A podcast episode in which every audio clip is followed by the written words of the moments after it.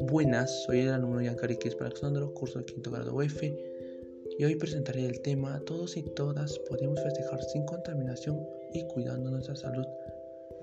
Las múltiples celebraciones existentes en nuestro país son muestra de nuestra diversidad y se expresan en las festividades, la gastronomía, las costumbres que promueven el encuentro y el enriquecimiento cultural, así como la cohesión social.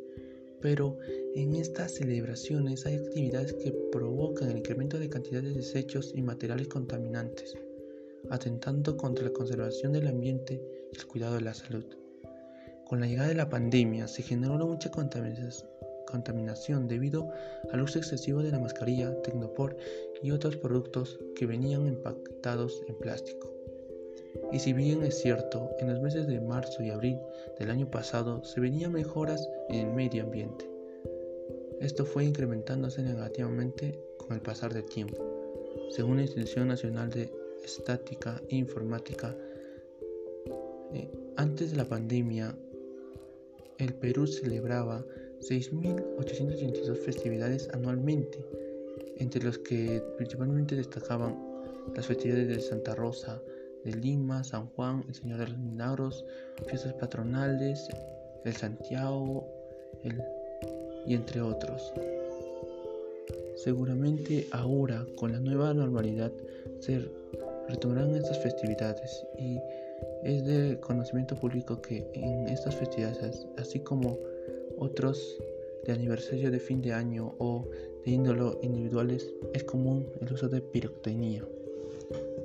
Pero el impacto negativo que genera al medio ambiente y a nuestra salud es el plástico, el trinopor y los pirotecnínicos. El problema del uso de los fuegos artificiales y los cohetones es que están nectos de compuestos altamente contaminantes que son peligrosos para quien lo manipule y puede causar daño o pérdida de una parte del cuerpo o incluso la muerte. Otro material que fue usado durante esta pandemia fue el Tecnopor. El Tecnopor es un es poliestireno expandido, un derivado del petróleo, al igual de todos los plásticos, a pesar de que existen datos que confirman su inocuidad, existen iniciativas que han prohibido en más de 90 poblaciones del mundo. Esta prohibición se basa principalmente en el impacto ambiental que genera porque su reciclaje es difícil, muy costoso y poco rentable por el, escaso porcentaje de material que se puede recuperar. Es necesario considerar también los daños que producen a la salud la utilidad de plásticos que se va ocupado por los daños severos que causan en el ambiente y en la salud de los seres vivos, puesto que tarden muchos años en descomponerse y duran ese proceso.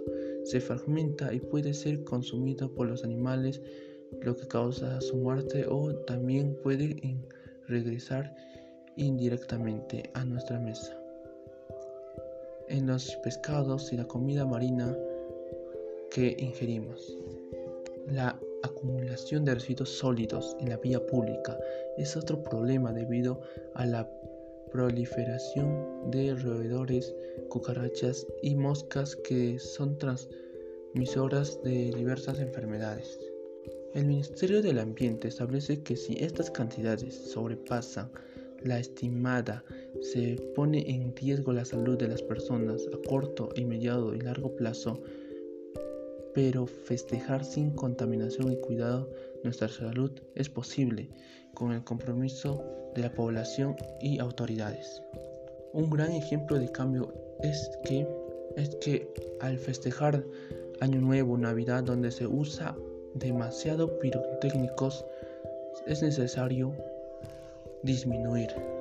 Pero en cambio el comportamiento de la ciudadanía en las fiestas de fin de año a la campaña de educación y sensibilización emprendida eh, por el Ministerio de Ambiente sobre los cohetes ecológicos sumado a las acciones de otras entidades que busca evitar el uso de juegos pirotécnicos Por ello, para frenar y disminuir los altos índices de contaminación es importante concientizar y regular su uso en las distintas festividades y en la realización de las actividades cotidianas.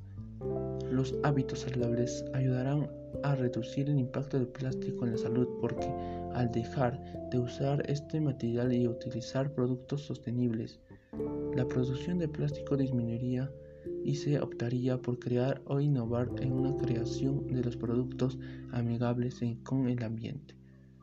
En conclusión, la práctica de festividad es muy importante para que nuestras costumbres no se pierdan, pero también es importante menorar el uso de desechos y uso de pirotécnicos que dañan la salud y el medio ambiente. Esto es posible con un buen hábito saludable y una buena gestión adecuada de los desechos para poder darle otro uso o eliminarlos en caso de ser imposibles su incorporación. Gracias.